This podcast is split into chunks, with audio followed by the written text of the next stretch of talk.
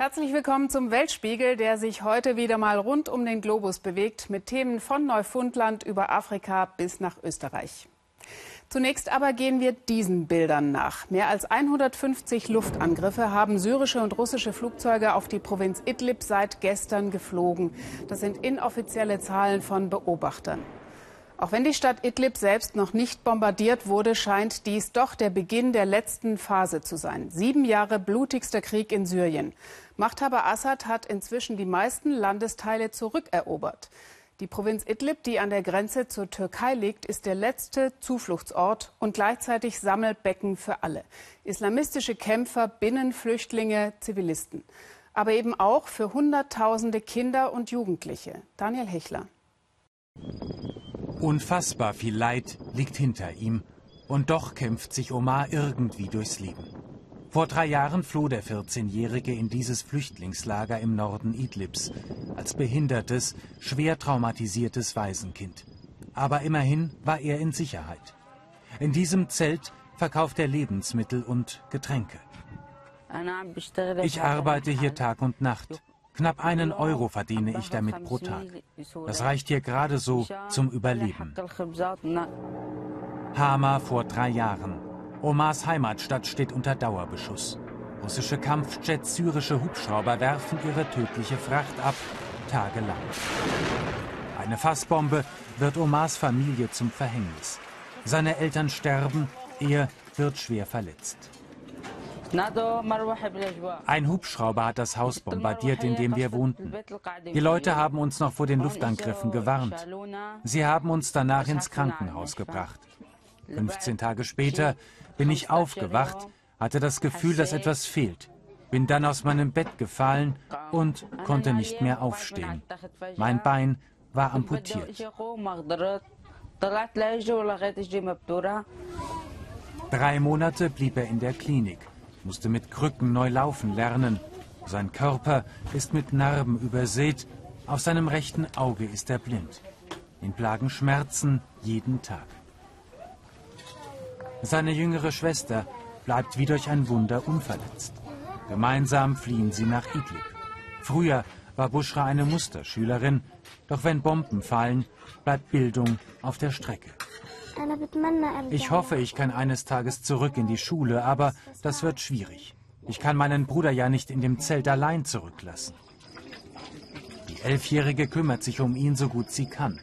Das Leben im Lager aber ist auf Dauer eine Qual, ohne Perspektive und in ständiger Angst vor neuen Bomben. Ich hoffe, wir können das Land eines Tages verlassen. Es macht mich so traurig zu sehen, dass mein Bruder mit dem amputierten Bein und dem geschwollenen Auge jeden Tag arbeiten gehen muss. 800 Familien leben in Kafir Losin an der Grenze zur Türkei. Hunderte Kinder. Es gibt das Nötigste zum Leben, mehr nicht. Keine Schule, keine Bildung, kaum Medikamente. Tristesse bestimmt den Alltag und die Sorge vor dem, was kommen mag. Wir haben gemerkt, dass die Luftangriffe wieder losgehen. Es gibt im Lager große Angst, vor allem um die Kinder und Frauen. Alle fürchten sich, wissen nicht wohin, nachdem sie schon einmal vor den Bomben hierher geflohen sind. Es sind Kinder, die im Krieg am schlimmsten leiden. Allein in Idlib sollen es eine Million sein. Viele sind von Flucht und Leid traumatisiert, verwaist entwurzelt. Keine Bildung, keine Perspektive.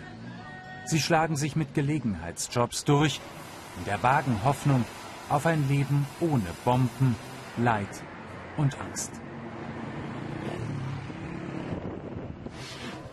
Fliehen will Omar nicht noch einmal. Die Grenze zur Türkei scheint dicht und in die Landesteile unter Assads Herrschaft will er nicht.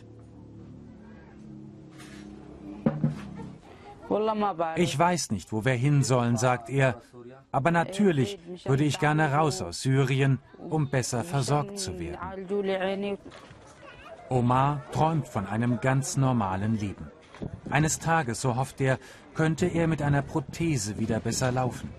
Medikamente bekommen, die seine Schmerzen lindern.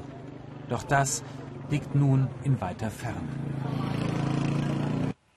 Tja, und während die Menschen in Idlib in eine sehr ungewisse Zukunft blicken und froh sind, den nächsten Tag zu erleben, geht anderswo in Syrien der Alltag fast normal weiter. Dort, wo die Sieger sitzen. Aus Damaskus ein kurzer Einblick von Alexander Stenzel. Am Sonntagnachmittag flanieren die Menschen durch die Altstadt von Damaskus. Der Krieg rückt zunehmend in die Ferne, Richtung Idlib. Seit vier Monaten schlagen hier in der Hauptstadt keine Granaten mehr ein. Sie in der kleinen Familienschneiderei wissen, dass sie in relativer Sicherheit leben.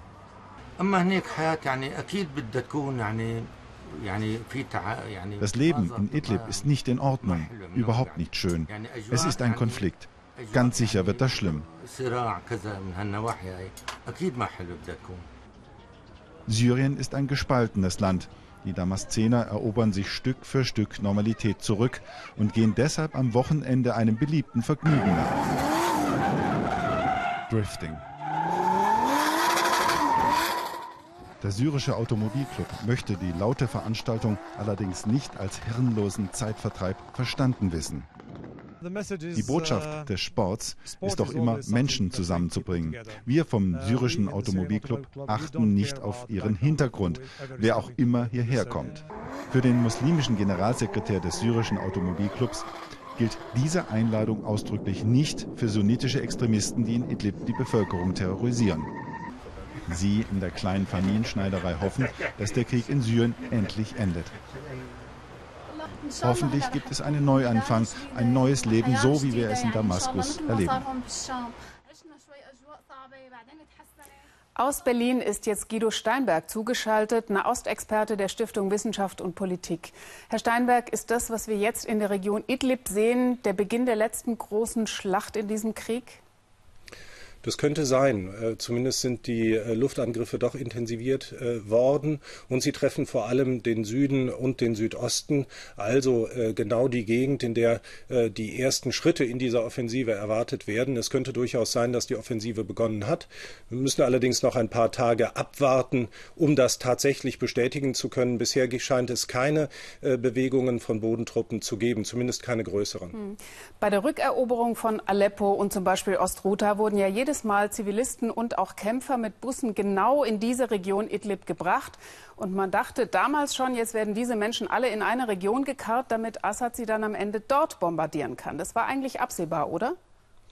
Ja, das war absehbar. Äh, aber äh, die Leute äh, in diesen Regionen hatten ganz einfach keine andere Option, als nach Idlib zu gehen, wenn sie sich denn Assad nicht unterwerfen wollten. Ähm, einige von ihnen werden damit gerechnet haben, dass eines Tages dann auch der Kampf gegen Idlib folgt. Sie, es kann durchaus sein, dass sie darauf gehofft haben, dass sie dann von Idlib aus den Weg in die Türkei antreten können, wenn es denn so weit kommt, dass das Assad-Regime äh, auch hier wieder die Kontrolle übernimmt. Und ist das eigentlich das heimliche Ziel Assads? Ja, ich denke, dass das das Ziel ist. Wir können in den letzten Jahren beobachten, äh, dass Assad versucht, Bevölkerung zu vertreiben. Und zwar Bevölkerung überall dort, wo die Aufständischen viel Unterstützung finden. Äh, es ist kein Zufall, äh, dass so viele Leute aus aufständischen Gebieten heute in Deutschland leben oder sich in die Türkei geflüchtet haben. Das ist eine Strategie des Regimes. Das Regime will diese Leute aus dem Land entfernen. Welche Mitverantwortung trägt der Westen, auch Europa, an dieser Situation? Ja, zumindest muss man wohl sagen, äh, dass der Westen, die Amerikaner und die Europäer äh, die Aufständischen lange Zeit ermutigt und auch zumindest teilweise unterstützt haben. Das gilt nicht für alle Europäer, aber das gilt für die Amerikaner, für die Franzosen und die Briten. Aber sie waren nie bereit, so viel zu investieren, wie denn wirklich notwendig ist, um Assad zu stürzen. Und deshalb äh, darf sich der Westen jetzt nicht wundern, dass die Russen und die Iraner genau das getan haben. Sie haben nämlich ähm, Luftwaffe geschickt, Bodentruppen geschickt, in einer Stärke, die es dem Assad-Regime äh, ermöglicht hat, diesen Konflikt zu gewinnen. Äh, zu einer ähnlich entschlossenen Politik waren weder die Amerikaner noch die Europäer bereit oder auch in der Lage. Deswegen dürfen Sie sich nicht wundern, dass sie jetzt in diesem Konflikt scheinbar überhaupt keine Rolle mehr spielen. Ja, vielen Dank, Herr Steinberg, für dieses Gespräch und guten Abend nach Berlin. Ich danke. Welches Land auf der Welt hat den höchsten Frauenanteil im Parlament? Ich wette fast, dass Sie darauf nicht kommen. Deutschland ist es schon mal nicht. Wir liegen im dürftigen Mittelfeld. Auch nicht Schweden, wie ich spontan getippt hätte. Es ist Ruanda mit 67 Prozent. Ein Land, das auch einen blutigen Bürgerkrieg hinter sich hat und einen Völkermord. Nach dessen Ende blieben viele Frauen verwitwet zurück. Ihr Anteil am Wiederaufbau ist groß. Und ihr Beispiel macht Hoffnung, wie Sabine Boland zeigt. Für Technik hat sie sich schon immer interessiert. Seit sechs Jahren arbeitet Sylvie Abigayere als Automechanikerin und repariert die Elektronik diverser Luxuskarossen. Ein Kunde hat sich mal sehr verletzend geäußert, als er sah, dass ich sein Auto repariere. Er sagte, eine Frau kann das nicht. Mein Chef hat ihn aber überzeugt, mir eine Chance zu geben. Und am Ende hat er zu dem Kunden gesagt, schauen Sie mal, wem gegenüber Sie da so respektlos waren. Ihr Auto ist wieder ganz. Ihre Kollegen haben Sylvie schnell akzeptiert. Sie ist in dieser Werkstatt die einzige Frau, die an Autos herumwerkelt. Sylvies Traum ist es, irgendwann eine eigene Werkstatt zu haben. In ihrem Garten kann Peace Sesengura sich wunderbar entspannen. Blumen gilt die ganze Leidenschaft der Journalistin und Frauenrechtlerin. Wenn man eine Blume nicht respektiert, stirbt sie. Auch Frauen, die nicht respektiert werden, scheitern im Leben. Erstaunlich, dass es dieses kleine Land in Afrika an die Spitze der Staaten geschafft hat, die Frauen besonders fördern. Noch vor einem Vierteljahrhundert war Ruanda für etwas anderes in den Schlagzeilen einen der grausamsten Völkermorde, die es je gab. Unzählige Frauen blieben verwitwet zurück und bauten ihr Land wieder auf.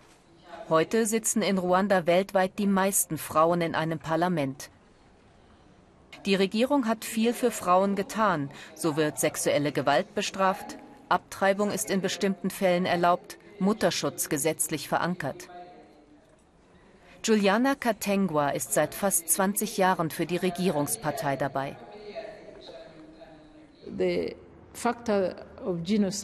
Der Faktor Völkermord hat völlig entstellt, was wir als Land einmal waren.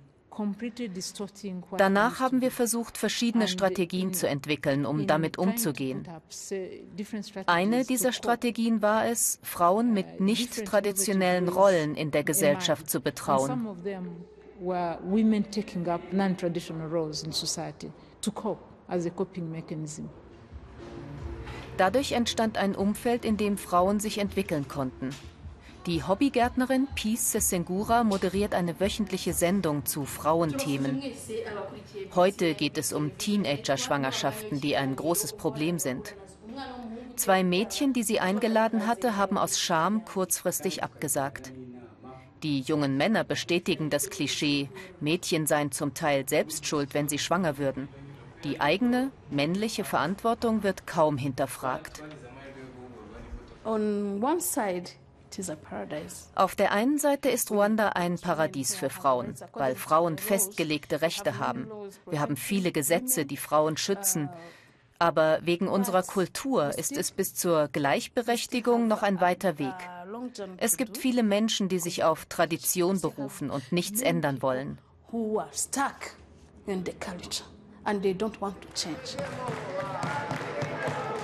Auf dem Land legen noch mehr Männer Wert auf diese Kultur. In diesem Ehepaartraining einer Hilfsorganisation für Gleichberechtigung geht es darum, wie eine gute Partnerschaft gelingen kann. Aus tausenden Bewerbungen sind auch Adeline und ihr Mann Epaphrodit ausgewählt worden. Die heutige Übung lautet, malt Paare, die sich gegenseitig wertschätzen und sich vertrauen. Die hier sind gleichberechtigt, erklärt Epaphrodit. Sie haben beide gleich viel Geld und entscheiden gemeinsam, was damit angeschafft wird. Für ihn eine eher neue Erkenntnis. Seit drei Monaten gehen Adeline und ihr Mann jede Woche zum Paartraining. Die beiden sind Landwirte und haben fünf Kinder. Bislang haben sie eher eine klassische afrikanische Beziehung geführt. Er hat viel Geld für Alkohol verprasst.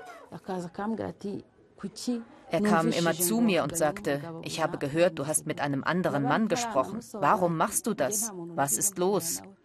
Und bevor ich irgendwas sagen konnte, hat er mich geschlagen. Das hat unserer Beziehung natürlich geschadet, auch dem Geschäft. Aber jetzt setzen wir uns gemeinsam nach der Ernte hin und überlegen, wie wir am besten wirtschaften.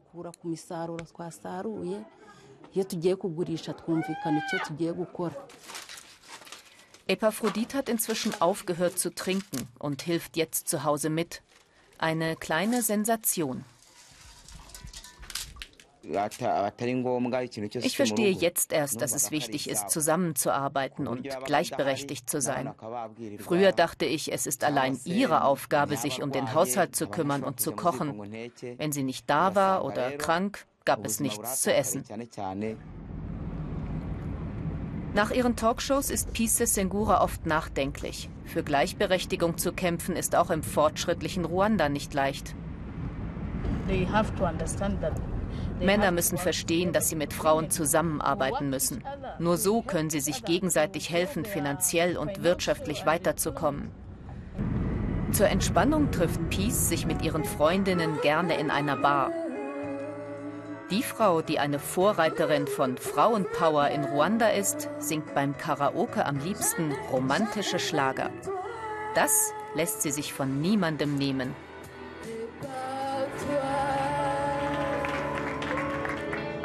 Tja, warum sollte sie auch? So, jetzt gibt's gleich nochmal eine Rätselfrage in dieser Sendung. Auch wenn die Urlaubssaison dem Ende zugeht, was ist eigentlich ein Strandkönig? Michael Stocks mit dem Schnappschuss. Er hat gut lachen. Dieser Mann lebt und herrscht da, wo andere gerne einfach nur abhängen oder spielen wollen. Jeder, der am Meer Urlaub macht, kennt das. Sandburgen bauen. Unvorstellbar, dass jemand aber seine ganze Existenz auf Sand baut. Hier in Rio gibt es so jemanden. Grund genug für uns zu fragen, was bitteschön ist ein Strandkönig? Es war einmal ein König, der jeden Morgen im Atlantik sein majestätisches Bad nimmt. Erfrischung für den Tag, denn anschließend folgt die schwere Prozedur des Regierens. Auf dem Thron aus Brettern, die das Meer angeschwemmt hat, und einem Zepter ebenfalls aus Strandgut. Lautstark verkündet der König, mein Wort ist Befehl. Untertänigst will ich mehr über den Herrscher herausfinden. Wie lange residiert Ihre Majestät hier schon? 22 Jahre. Aber das ist noch nichts, eine kurze Regentschaft. Ich will noch 40 Jahre.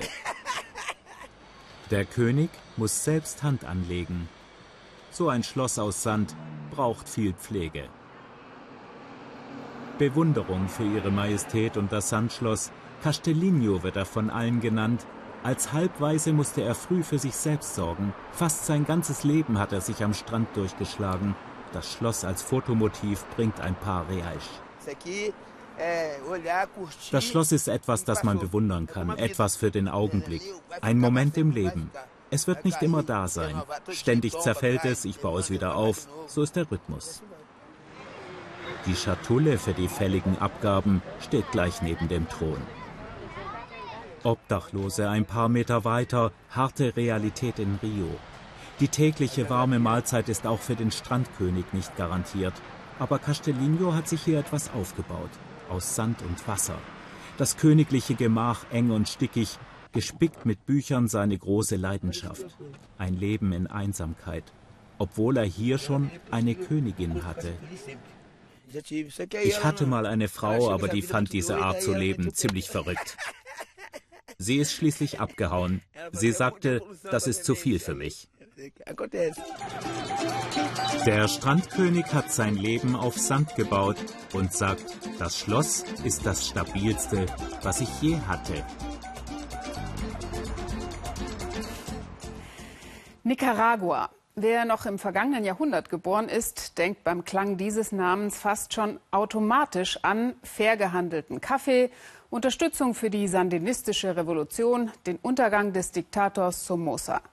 Nach der großen Soli-Welle mit Nicaragua Ende der 70er, Anfang der 80er Jahre bei uns, wurde es später dann eher still um das Land. Doch seit April gibt es große Unruhen mit hunderten Toten. Proteste gegen eine geplante Sozialreform weiteten sich aus. Und aus dem einstigen Revolutionär Daniel Ortega ist ein ziemlich autokratischer Herrscher geworden. Xenia Böttcher konnte das unter schwierigen Umständen im Land selbst beobachten. Es geht nicht. Pater Zamora kann die Hand nicht ruhig halten. Das ist die natürliche Reaktion auf das, was ich erlebt habe. Ich habe zwei junge Menschen sterben sehen. Mit den jungen Leuten einen Angriff überlebt, der 16 Stunden dauerte. Nichts scheint mehr heilig in Nicaragua. Polizisten und Paramilitärs haben eine Kirche angegriffen. Hier sehen Sie die Einschusslöcher. Zwei Kugeln stecken noch im Tabernakel, drei im Bild von Jesus. Pater Zamora kam am 13. Juli zwischen die Fronten. Studenten der benachbarten Universität fliehen in die Kirche, um ihr Leben zu retten. Überall sind Polizisten, die junge Menschen aus ihren Häusern holen, um sie ins Gefängnis zu bringen. Was Nicaragua erlebt, kam für viele unerwartet. Weil der Präsident immer autoritärer regiert, kommt es im April zu Studentenprotesten.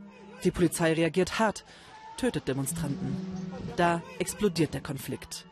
Es sterben etwa 400 Menschen, meist Demonstranten, aber auch 20 Polizisten. Jetzt ist das Land gespalten. Wirtschaft und Tourismus sind eingebrochen. Durch die Härte der Staatsmacht erobern die schwarz-roten Fahnen der Regierungspartei allmählich die Straßen zurück. Karen und ihre Freunde marschieren mit. Frieden wollen sie, aber es soll ihr Friede sein. Wir kämpfen, um zu siegen. Wir lassen sie nicht durch. 400 Tote seit April? Eine Lüge. Mordende Polizisten? Eine Lüge. Karens Realität ist eine ganz andere. Die Demonstranten töten selbst. Ja, auch junge Leute, leider, um das Chaos im Land zu schüren. Das Präsidentenpaar bringt seine Anhänger auf Linie.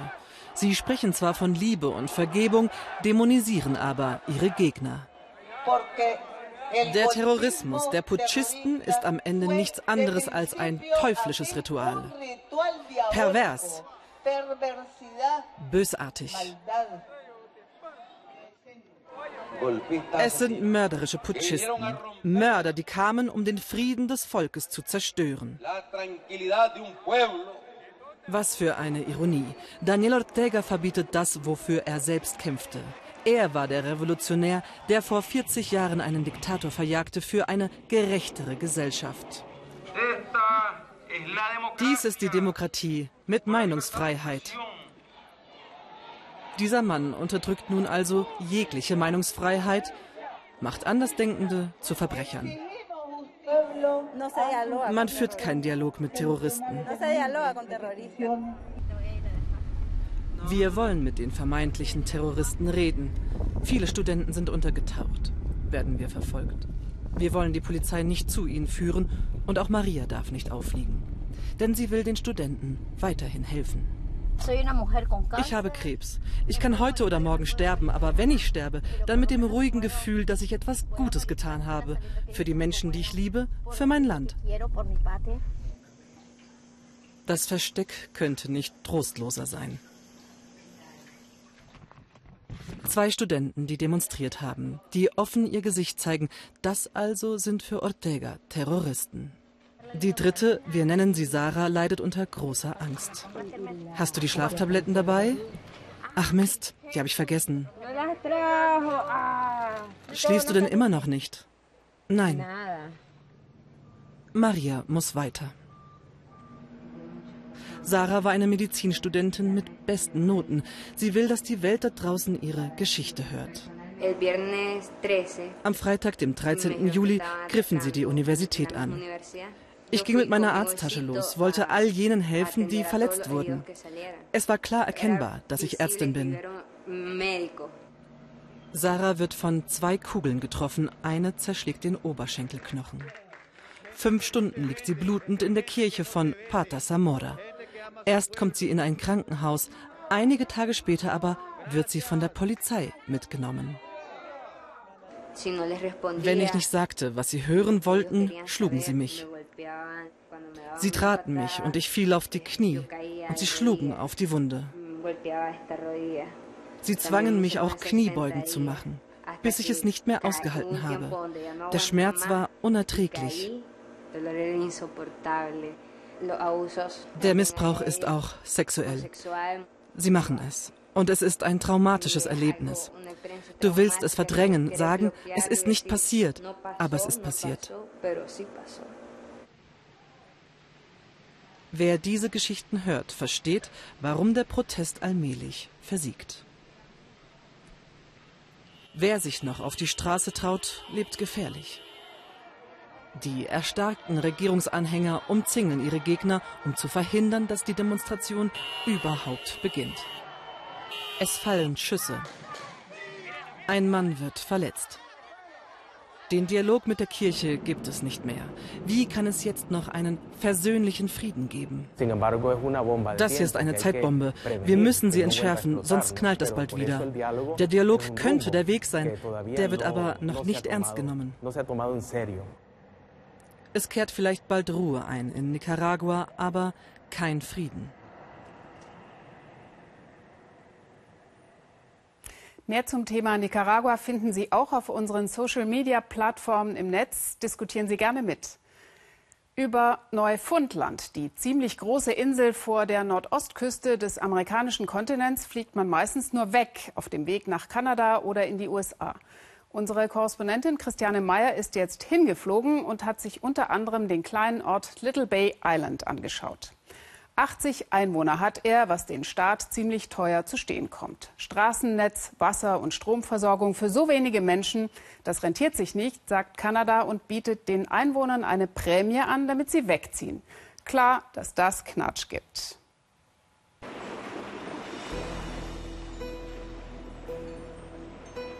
Eine kleine Bucht in Neufundland. Klares Wasser und freundliche Menschen. Cyril fährt jeden Tag mit seinem Boot aufs Meer, denn das Meer war sein Leben. Damals, als Little Bay Islands noch ein blühender Fischerhafen war mit 800 Einwohnern. Große Schiffe kamen hierher beladen mit Salz und sie haben große Mengen Fisch wieder mitgenommen. Heute ist das Meer leer gefischt und im kleinen Hafen fahren nur noch Rentner spazieren. Cyril will gehen, auch wenn ihm das Herz bricht. Fast alle der 80 Einwohner, die hier noch leben, wollen wie Cyril den Ort aufgeben.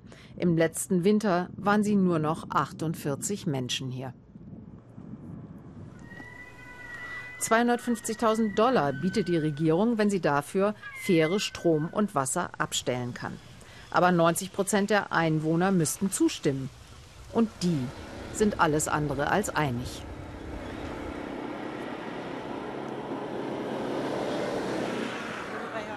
Doris ist eine der wenigen, die bleiben wollen, auch wenn sie weiß, der Ort wird nie wieder vom Fisch leben. Sie will die Geschichte des Fischerdorfes erzählen, auch den Niedergang. Das hier war die alte Fischfabrik. Hier hatten alle Arbeit. Die aufgegebene Fischfabrik zeugt von einer Umweltkatastrophe, die ganz Neufundland ereilt hat. Als 1992 die Kabeljaubestände wegen Überfischung zusammenbrachen, setzte man auf Eismeerkrabben. Aber auch das ging nur einige Jahre gut. Doris, die als Krankenschwester lange auf dem Festland gearbeitet hatte, ist auf ihre Insel zurückgekehrt und will jetzt hier leben. Sie hat Geld und kann sich leisten, die Winter in Florida zu verbringen. Wer im Winter hier bleiben muss, wie Cyril, ist meist arm. Die Rente reicht nicht, um die Insel zu verlassen, und der Winter ist hart. Tagelang sieht man keine lebende Seele, nicht mal ein Fahrzeug. Das ist kein Leben. Or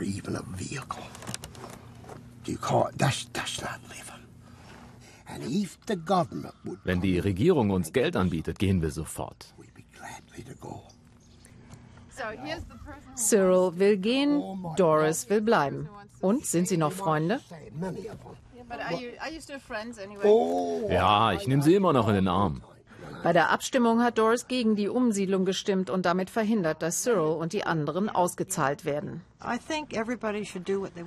Alle müssen machen, was sie für richtig halten und nicht über andere urteilen. Die Regierung muss das regeln. Aber es gibt ja sowieso kein Geld. Cyril ist traurig. Er sieht für sich keinen Ausweg. Ich bin trotzdem froh, dass ihr gekommen seid.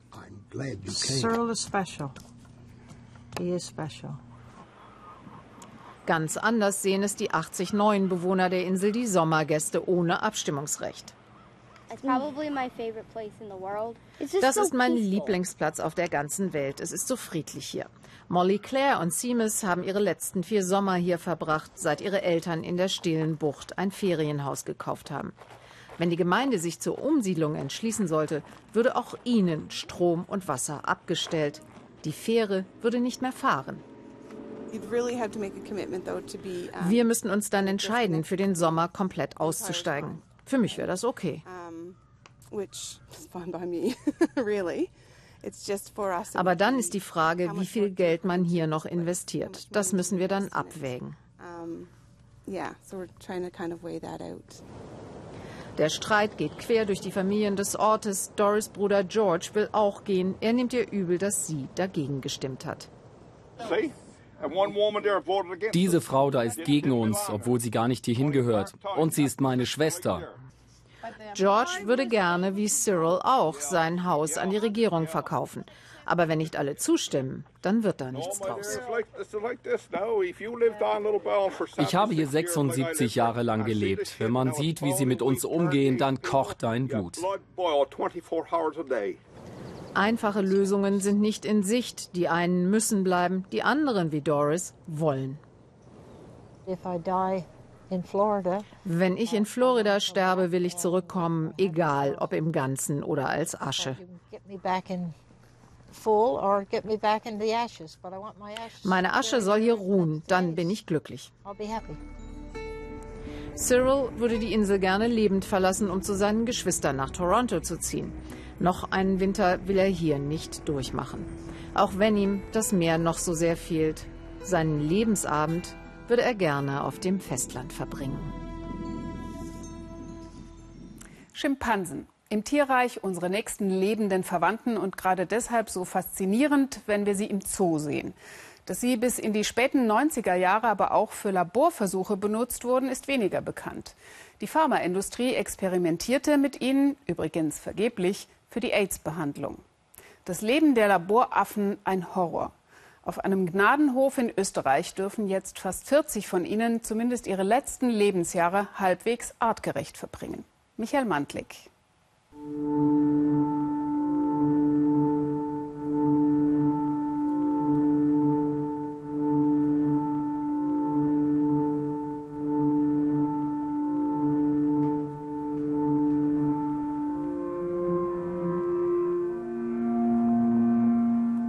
Meisten von unseren Schimpansen sind Wildfänger. Das heißt wirklich so, wie man sich vorstellt, in Afrika die Mütter, die Familien der Schimpansen getötet. Die Babys sind äh, in Kisten gekommen, sind dann nach Österreich gekommen, waren dann fast 20 Jahre lang einzeln gehalten in kleine Käfige im Labor.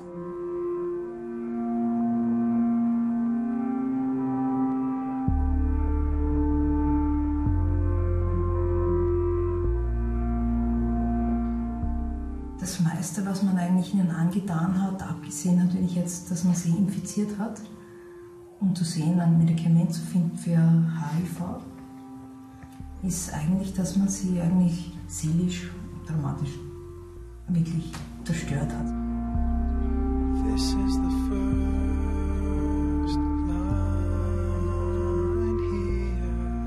Ein Hochsicherheitstrakt in einem abgeschirmten Gelände nahe der Grenze zur Slowakei. Für die nahezu 40 ehemaligen Laborschimpansen aber ist dieses Areal der Tierschutzorganisation Gut Eiderbichel so etwas wie ein Paradies. Hier können die geschundenen Tiere in den ihnen noch verbleibenden Jahren ein artgerechtes Leben führen, etwas, das ihnen bis zu ihrer Übernahme durch die Tierschützer verwehrt geblieben war.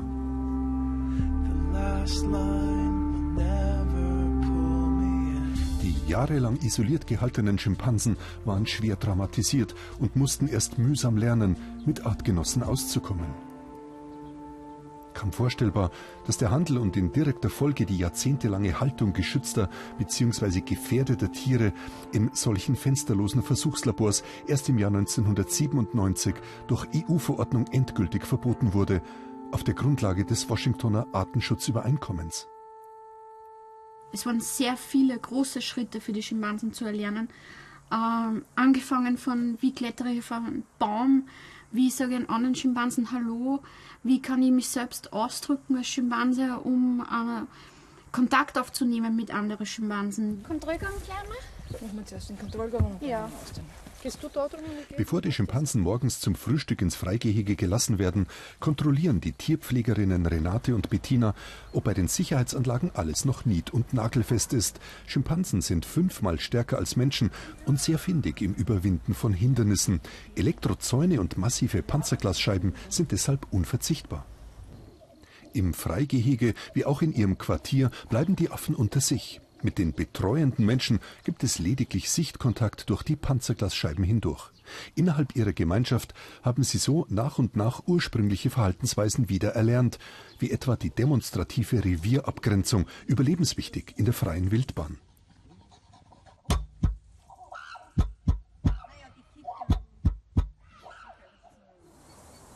Doch nur noch bis zum kommenden Jahr ist die Finanzierung dieser Art von später Entschädigung durch einen US-Pharmakonzern gesichert. Dann muss die gemeinnützige Stiftung Gut Eider Bichel andere Geldquellen auftun, um die anfallenden Kosten von täglich 50 Euro pro Schimpanse zu decken. Es ist erstaunlich, dass die Affen einen wirklich auch kennenlernen wollen. Das heißt, sie nehmen auch Kontakt auf und darum ist es manchmal für mich oft das Gedanke, ob sie das wissen noch, was ihnen angetan worden ist, oder ob sie einfach auch verzeihen können. Im Endeffekt ist es so, dass die Affen einfach nur einen Alltag, die schauen nach vorne und wollen jeden Tag einen normalen Schimpansentag haben. Doch während diese Tiere das größte Leid bereits hinter sich haben, gibt es zahlreiche andere Gattungen, etwa Rhesusaffen, die nach wie vor zu Forschungszwecken in Käfigen gehalten werden. Ihr Pech, Sie gelten, anders als diese Schimpansen, als nicht gefährdet. Ungewöhnliche Einblicke heute im Weltspiegel. Vielen Dank für Ihr Interesse und einen schönen Abend noch hier im ersten. Tschüss und auf Wiedersehen.